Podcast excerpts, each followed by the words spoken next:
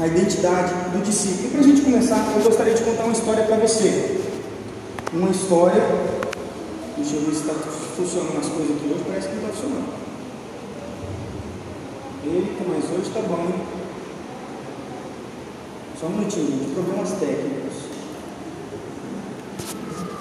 Se não, você vai passando aí para mim na setinha, por favor. Hoje eu gostaria de falar, pode passar, sobre. Não está indo? Mas, gente, só porque o calão faltou hoje, aqui no Data Show, parece que está dando tudo errado. Volta aqui. Aí, ó. Eu gostaria de contar essa história aqui para você hoje. Deixa eu só ver se está passando. Ah, agora foi. Algum grupo, um grupo de pessoas estava numa mina buscando ouro. E eles estavam tentando buscar ouro e, e descobrir um lugar onde tivesse ouro. E de repente eles encontram um, um lugar muito bastante ouro. E nesse lugar, eles começam então a conversar o seguinte: ó, a nossa comida está acabando. Nós precisamos ir até a cidade para comprar mantimento, mas nós não podemos falar para ninguém que nós encontramos ouro. Se a gente falar para as pessoas que nós encontramos ouro, as pessoas vão vir até aqui e vão querer ouro também. Nós não podemos falar para as pessoas que nós encontramos ouro. E eles falam assim, então tá, tá combinado, ninguém fala nada.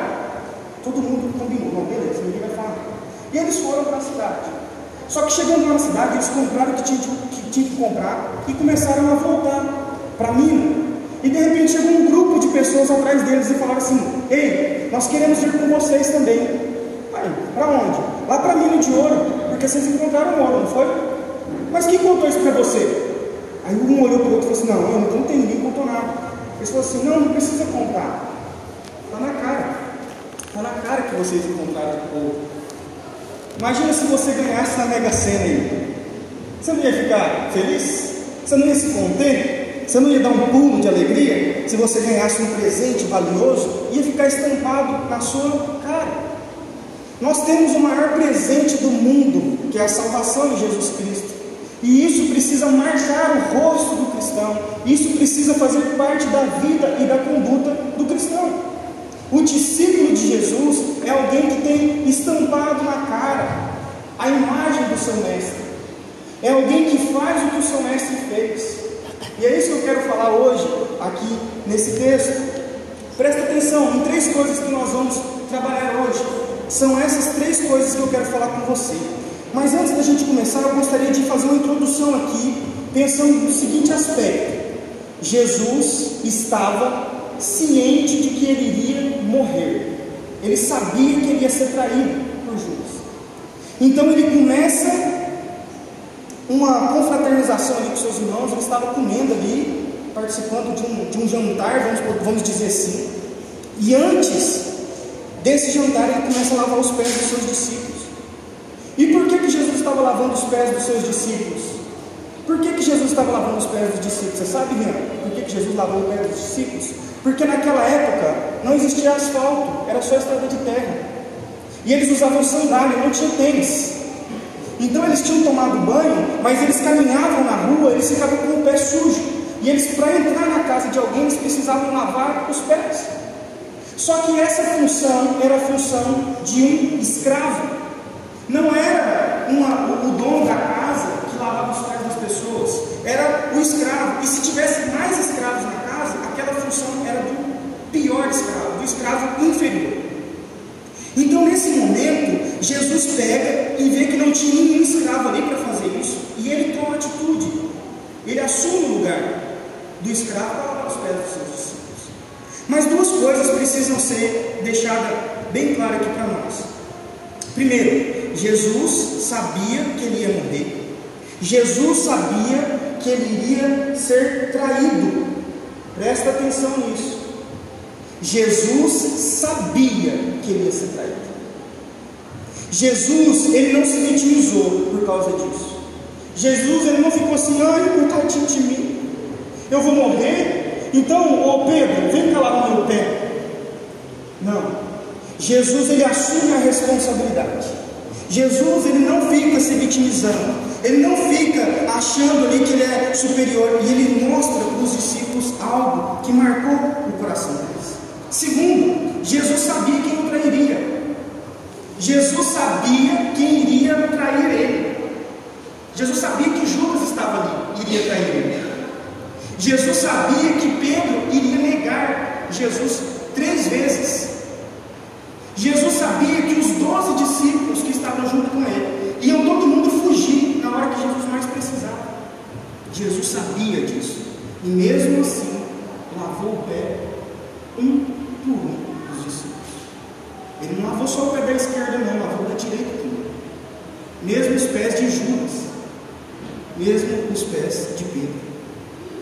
Nós, como seguidores de Jesus, somos alertados neste texto sobre a natureza e a missão da igreja, sobre a identidade que marca e caracteriza cada um dos discípulos de Jesus. E Jesus está nos ensinando a ser e a fazer. E a primeira característica é o amor. O amor. Do versículo 1 ao versículo 5, isso fica bem claro. Presta atenção no versículo 1 que diz o seguinte: Antes da festa da Páscoa, Jesus sabia que havia chegado sua hora de deixar este mundo e voltar para o Pai. Ele tinha amado seus discípulos durante o seu ministério na terra e os amou até o fim. Jesus os amou até o fim. Como eu disse, sabia quem era cada um daqueles discípulos. Jesus sabia que ele iria morrer. Jesus estava consciente disso. Ele não ficou se justificando, ele não parou, ele continuou sua obra, ele continuou servindo e servindo em amor. Até as crianças que ficam conversando na hora do culto, Jesus ama você, criança. Jesus ama cada um de vocês. Jesus ama vocês. Jesus ama a gente que entra aqui na igreja cheio de confusão. Às vezes você vem de uma discussão na sua casa. Você está na igreja depois de uma discussão. Você veio com o coração triste e aflito por causa do que você tem para a semana que vem. Então Jesus, ele é essa pessoa que vai nos tratando com amor, independente da característica que eu e você tenha, porque ele nos conhece. Ele sabe quem você é. Ele sabe quem eu sou. Ele sabe quem você é no mais íntimo e profundo do seu dia a dia. Sabe lá no escuro, quando você acha que ninguém está te vendo? Jesus está lá. Jesus está te vendo. Sabe lá no seu serviço? Jesus está lá. Sabe lá na sua escola? Jesus está lá. E Ele te ama como amou os discípulos. Jesus, Ele se coloca numa posição de escravo aqui. Ele se humilha. Ele se humilha para atender a minha e a sua necessidade. Naquela época, como eu já falei, eles tinham essa função como os escravos.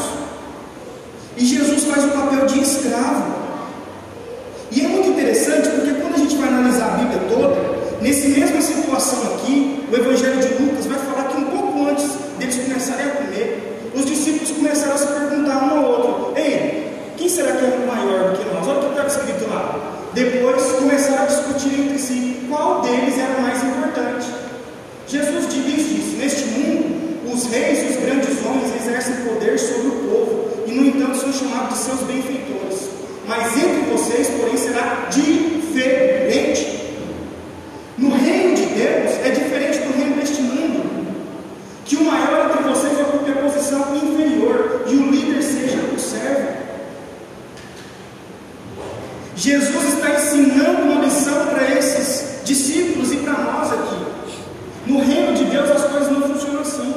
No reino de Deus nós temos que servir, nós temos que descer do nosso pedestal. Não importa se você é doutor, não importa se você é advogado, não importa se você tem muito dinheiro ou se você tem pouco dinheiro, você tem que ser humilde e amar as pessoas, servir as pessoas em amor, porque o reino de Deus é diferente e isso é uma característica do discípulo.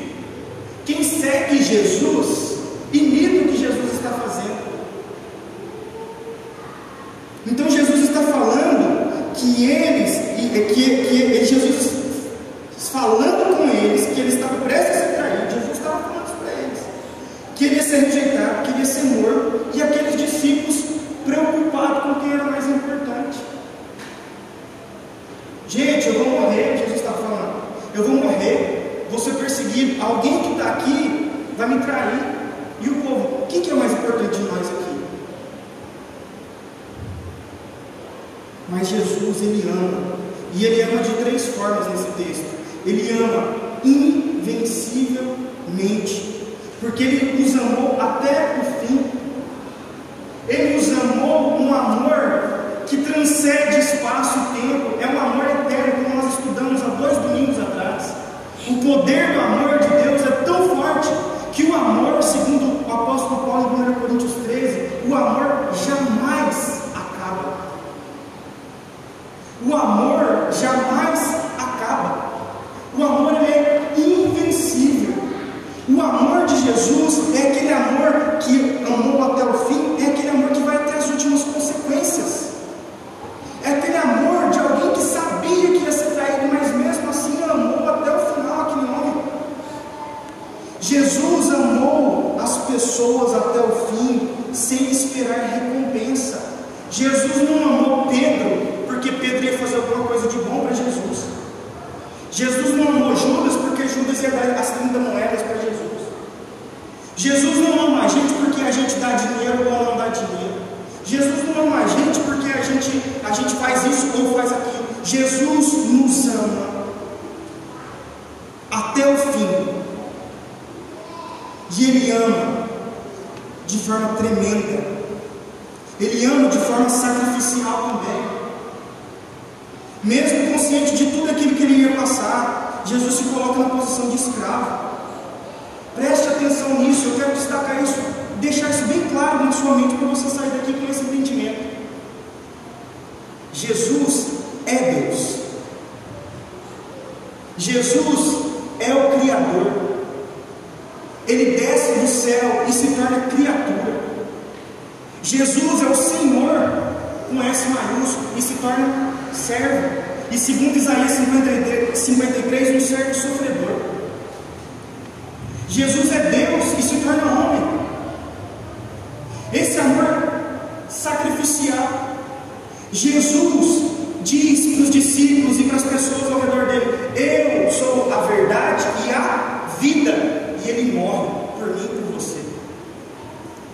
O amor sacrificial que nos ama até o fim. Mas esse amor também, como eu disse, ele é incondicional, é independente do que você faz ou deixa de fazer. Ele te ama. É Ele que te ama. O amor de Jesus é perfeito. Ele sabia quem era Judas, ele sabia que ele o trairia com um beijo, ele sabia que Pedro ia negar ele, e mesmo assim amou, porque ele não espera troca. Jesus não espera. Mas o amor do cristão deve ser como o amor de Jesus. Um amor que vence as barreiras, um amor que se coloca na posição de servo, um amor que não procura seus interesses, mas simplesmente ama. Eu e você precisamos ser reconhecidos, isso precisa estar estampado na nossa cara, na nossa face, de que eu e você amamos uns aos outros invencivelmente, sacrificialmente e incondicionalmente. Hoje, de manhã na escola dominical, nós falamos sobre isso. Se você é crente no Senhor Jesus, se você tem Jesus no seu coração, se você é salvo no Senhor, quando você morrer, você vai para o céu, você pode ter certeza disso, porque quem salva você é Jesus. Mas preste bastante atenção. Às vezes, às vezes, você vai morrer, você vai para o céu, e você não vai encontrar um parente seu lá no céu. Às vezes você vai para o céu, você não vai encontrar seu pai, sua mãe, seu irmão, seu primo, sua tia. Mas às vezes você vai encontrar eu, encontrar o João, encontrar a Dona Maria. Essa família aqui é a família que vai permanecer eternamente. É a família que ama invencivelmente. Nada pode deter o amor que existe dentro da família de Deus. Vencer, porque esse amor que vem de Deus, vem de Cristo para nós, é um amor que não acaba. Isso é maravilhoso. Então, o primeiro aspecto na vida do cristão, que marca a identidade do cristão, é que ele tem amor. Mas uma segunda característica é que ele busca sempre a santidade. Do versículo 6 ao 11, Jesus vai lavar o pé do apóstolo, o pé do discípulo Pedro. Ele começa a lavar ali, só que esse lavar pés aqui de limpar a sujeira dos pés. Está dizendo respeito, ele está falando figurativamente, dando um exemplo para aquele povo, para Pedro de que a limpeza era aqui, ó, no coração. Por isso que ele vai falar assim: nem todos estavam limpos, o versículo de número 11, pois Jesus sabia que entraria. Por isso que ele diz: nem todos vocês estão limpos. Judas estava com o pé limpo, Jesus tinha lavado o pé de Judas, mas o coração estava sujo. Você vem para a igreja hoje cheiroso, bonito, cabelinho na régua, né, Júlio? Júlio Júnior? Cabelinho estiloso aqui, cortadinho assim, bonito pra caramba. Todo mundo aqui, ó, estiloso, cheiroso, bacana, mas às vezes o coração está sujo. Às vezes o coração está imundo, está podre. É isso que Jesus está falando para a gente. Ei, não adianta você limpar só exteriormente, você precisa buscar estar limpo interiormente. Isso que significa santidade. Ser santo significa ser separado, separado das coisas deste mundo, fugir das coisas desse mundo. Veja que não estamos isentos de lutas, tentações, nós não estamos isentos de quedas. Você não está isento de falhar, de errar. Eu e você, nós vamos errar, não é por causa que eu estou aqui na frente porque eu prego que eu não vou errar. Eu vou errar, eu vou vacilar. Eu sou um Zé Goiaba, gente. Eu sou humano, eu sou pecador. Às vezes eu vou errar. Mas o que diferencia a identidade do cristão para outra pessoa é que o cristão não aceita ficar caído no chão. O cristão não aceita ficar lá rolando na lama. Ele fica incomodado com aquela sujeira. Ele busca ser limpo. Ele não aguenta. Por isso, por isso que lá em Hebreus vai dizer o seguinte: esforcem-se para viver em paz com todos e procurem ter uma vida santa, sem a qual ninguém verá o Senhor. Nós não veremos o Senhor se nós não estivermos com o nosso coração é Jesus Cristo, com o sangue que ele derramou na cruz. Então, para nós buscar santidade, nós precisamos fazer força. Não é fácil. Não é fácil. As crianças, não é fácil obedecer o pai e a mãe. É difícil. Tem hora que você quer jogar videogame, tem hora que você quer mexendo no celular, mas a mãe manda você fazer isso e aquilo. Você tem que obedecer.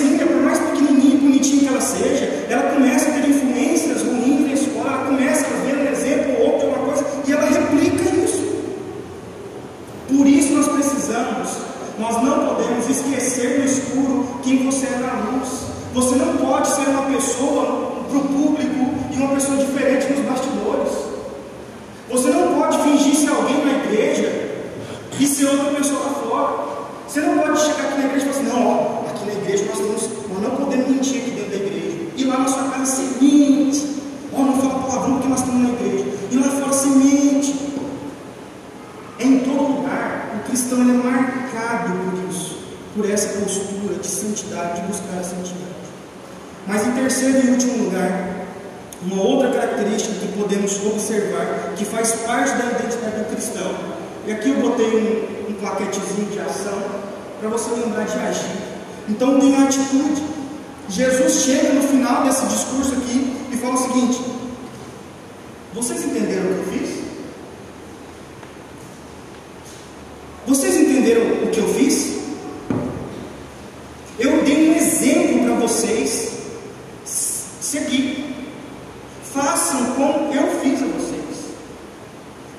amar, vocês têm que buscar a santidade, mas vocês têm que agir, vocês têm que ter atitude de colocar tudo isso em prática. Não adianta você saber vários versículos de cor, não adianta você saber o que, como é que funciona todas as coisas da teologia, se você não coloca isso em prática. Então, a ideia aqui que Jesus está falando para eles não é que você tem que ter um dia, um ano, que você vai lavar os pés das pessoas, como se encenação. Não é isso. A ideia de você servir, de você se colocar na posição de servo, não só um dia, mas toda a vida. Jesus deixou um princípio registrado aqui que vai muito além de lavar os pés em uma data específica. Ele nos ensina a amar e agir. Ele nos ensina a fazer e a ser. Ou melhor, ele nos ensina a ser e a fazer. Olha o que o apóstolo João vai dizer: Filhinhos, não nos limitemos a dizer que amamos uns aos outros, demonstremos a verdade por meio das nossas ações. Não ame só de palavras falar é muito fácil. Falar é muito fácil. Provar é difícil. Eu te amo, meu amor. E na hora que ela mais precisa, você deixa ela. Eu te amo, meu amor. Aí vem uma doença, vem um problema, vem uma dificuldade, a pessoa vai embora. Eu te amo, meu amor, com, eu te amo tanto, você é a minha vida, você é tudo para mim. Passa uma pessoa mais bonita. Opa. Estava conversando com o Vini hoje aqui, né, Vini? E a gente estava falando exatamente sobre isso. Às vezes as pessoas trocam a gente com uma facilidade. Ah, quando eu for rico, eu vou ter uma namorada, vou casar, mas se ela for buscar só por interesse, vai passar outro mais rico e ela vai para o outro mais rico. Nós temos que amar de verdade e demonstrar isso. E o nosso pastor Hernandes Dias Lopes ele falou para a gente o seguinte: no dicionário do cristão, o outro vem na frente do eu. No dicionário do cristão, o outro vem na frente do eu. Eu tenho que amar você, eu tenho que servir você e vice-versa. Esse amor precisa ser recíproco, como nós estudamos hoje pela manhã também. Amar-vos uns aos outros. É um amor que é recíproco. Então nós podemos concluir da seguinte forma: o cristão é identificado quando ele tem a sua essência dentro dele essas três características: amor, santidade e atitude. Amor, santidade e atitude. Será que nós estamos dispostos a lavar os pés do outro? Ou melhor, vamos facilitar a nossa vida. Será que você estaria disposto a lavar os pés de Jesus? Será que você estaria disposto a se colocar em uma posição de servidão, em amor por aquele que precisa? Ou será que eu sou aquele tipo de pessoa que eu só quero para mim? Venha a nós o vosso reino. Seja feita a minha vontade. Será que nós estaríamos dispostos a amar verdadeiramente uns aos outros? A buscar santidade, ter atitude? Tem uma história que diz que um pai estava preparando um estudo para dar na igreja. O pai estava lá preparando um estudo para dar na igreja e o estudo tinha o título seguinte: As marcas de um verdadeiro cristão. E antes de ensinar para a igreja, ele começa a contar sobre tudo aquilo que ele estava estudando para a esposa e para os filhos. Após, o, após aquela criança ouvir atentamente qual era a marca de um cristão, o menino vira para o pai e fala assim: Pai, eu acho que eu nunca vi um cristão na minha vida. Pai, eu acho que eu nunca vi um cristão na minha vida. Então, para a gente conseguir realizar isso aqui, nós precisamos de algumas coisas. E a primeira delas é: nós precisamos enxergar. Nós precisamos enxergar o outro. Nós precisamos enxergar a necessidade do outro. Nós precisamos olhar o que as pessoas precisam da gente. Então, a primeira coisa que eu e você devemos fazer é enxergar, olhar as pessoas. Você está vendo que a pessoa está com o pé sujo, então você vai se colocar à disposição de lavar. Mas para você lavar, você precisa ver. Desejamos tanto que as pessoas se relacionem na igreja. Por isso que a gente tenta fazer programações na igreja para eu conhecer você melhor, para você conhecer o, o, seu amigo, aí, o, seu, o seu colega do seu lado, aí, o seu irmão, se conhecer melhor. Porque como que eu vou ajudar alguém se eu não sei o que a pessoa está passando? E aí fica, fica a, a, aqui a, a indireta aqui, tá gente? Pode marcar comigo um cafezinho na sua casa para a gente conversar eu conhecer você. Mas participe também das atividades. Então enxergue. Como que eu vou enxergar? Eu preciso me, me colocar à disposição, eu preciso abrir os meus olhos para ver. Mas segundo, eu preciso me aproximar. Não adianta só olhar, porque eu consigo olhar aqui. Eu consigo ver que uma pessoa caiu na rua. Não caiu não, gente, precisa olhar para trás Eu consigo ver como uma pessoa cai na rua. Mas para eu fazer alguma coisa, eu preciso ira. Eu preciso ir em direção, eu preciso me aproximar. E aí então eu vou me envolver. Então, se a gente conseguir seguir esse passo a passo, enxergar, se aproximar e se envolver com as pessoas, nós vamos conseguir amar, buscar a Deus em santidade e ter atitude. Lembre-se daquela frase que eu gosto de dizer: não há amor sem conhecimento. Não há amor sem conhecimento. Você não pode amar algo que você não conhece. Por isso que nós, na nossa cultura, nós usamos o namoro. Né? O namoro é a fase que você tem para conhecer a pessoa. Porque se você conhecer essa pessoa e você ver que essa pessoa não é para você casar com ela, você não vai casar com ela. Se você vê que para casar, você vai casar com ela. Não há amor sem conhecimento. Nós precisamos amar ao Senhor e buscar conhecer mais o Senhor. Sabe quando você vê o seu vizinho precisando de ajuda? Sabe quando você vê alguém no ônibus precisando de lugar? Ou alguém que está precisando de uma carona, alguém que você conhece, que você sabe que precisa de carona? Aqui vai a dica: se os homens estiverem sozinhos, não carona para a mulher. E as mulheres a mesma coisa. Então, você pode se envolver nas pequenas coisas, as crianças, os adolescentes, ajuda os pais em casa. Pais, ajudem os filhos com as atividades de casa. Se envolva, enxergue que eles precisam, se aproxime deles, se envolva. O pastor da, da Igreja Batista, Iago Martins, ele escreveu esse livro, A Máfia dos Mendigos, dos Mendigos. E ele ficou um ano na rua ele ia na rua, ficava ali com rua, e ele ficou um ano tendo essa experiência. E ele chegou à seguinte conclusão: quanto mais, ó, com a caridade aumenta a miséria. Quanto mais você ajuda alguém de rua, mais ela gosta disso e fica lá naquela situação. Então ele ensinou, ele estava falando sobre isso, então ele ensinou no, no seminário que ele dava aula para as pessoas. A, uma aluna chegou para ele e falou o seguinte: Mas, pastor, então o que, que, fazer se eu não posso ajudar com comida, se eu não posso ajudar com dinheiro? O que, eu vou fazer? Ele falou: você precisa se envolver com essa pessoa. Você precisa conhecer a história dessa pessoa. E falando isso, uma menina que estava escutando isso foi lá na rua, fez isso, ficou ali um mês indo lá, conversando com uma mulher na rua, conversando. Ela era usuária de crack. Conversava, conversava, conversava. Ela conseguiu trazer essa pessoa para dentro da casa dela. Olha que loucura.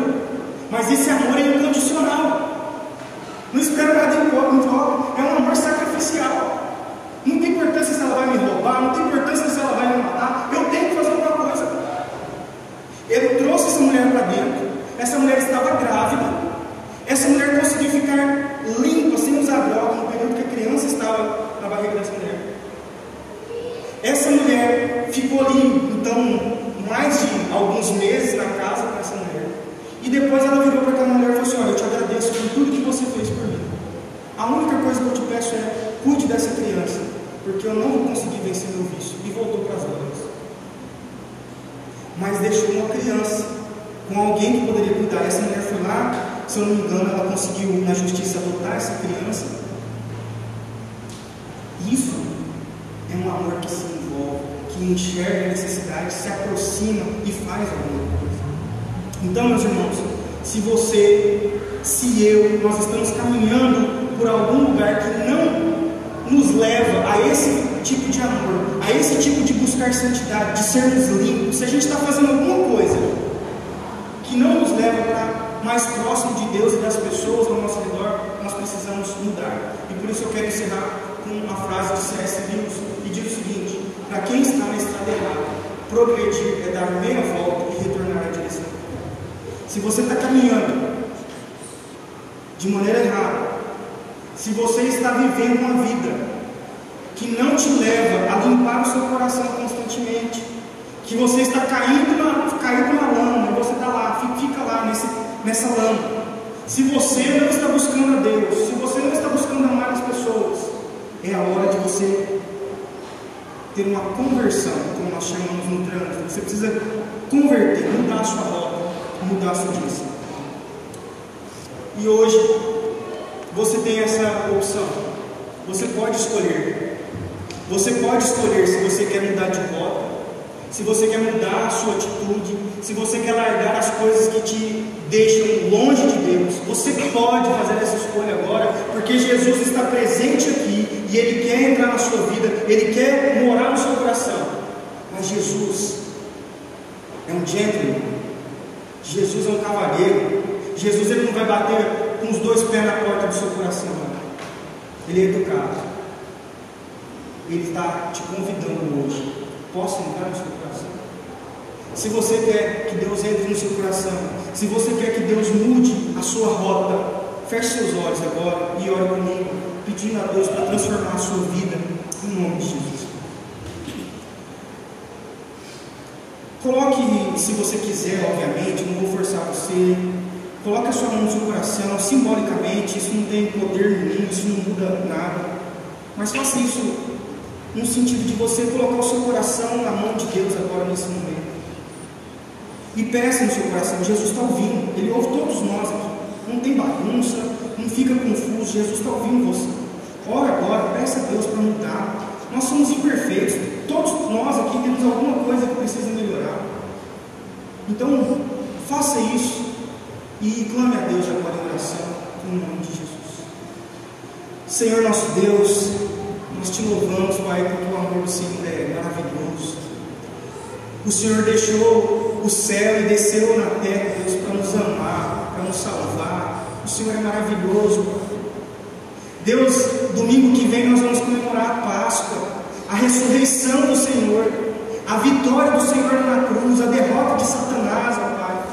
E nós queremos te agradecer, porque foi lá na cruz do Calvário que o Senhor venceu e nos amou, e nos amou até o fim. E nós te amamos, ó Deus, porque o Senhor nos amou primeiro, Pai. Muito obrigado pelo seu amor em nossas vidas. Muito obrigado pela transformação que o Senhor faz na nossa vida, Pai, com o teu Espírito Santo. E agora, Deus, eu quero te pedir que se alguém aqui nessa noite não conhece o Senhor verdadeiramente, ainda não deixou o Senhor ser o dono da vida dela, que o Senhor entre agora, Deus, que o Senhor faça morar no coração se essa pessoa aceitar e permitir, Deus, em nome de Jesus. Faça morada, transforme a vida dessa pessoa, em nome de Jesus, ó Pai. Nos lave por inteiro o nosso coração, Pai.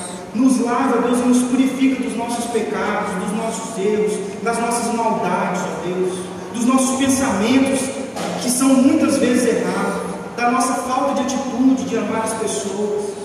Muda, Deus, o nosso caráter, a nossa essência, para que a gente tenha uma identidade que fique estampado na nossa cara, que nós somos diferentes em nome de Jesus. E ó Deus, agora nós te pedimos que o Senhor abençoe a nossa semana, seja uma semana, Deus, de renovo, de, de força vindo do alto céus, que seja uma semana abençoada no trabalho, na escola, em casa, em nome de Jesus. Amém. Amém. Que Deus abençoe a sua vida, em nome de Jesus. Antes de você sair, eu só queria deixar alguns avisos. Primeiro, eu não sei se você viu aí, segue a.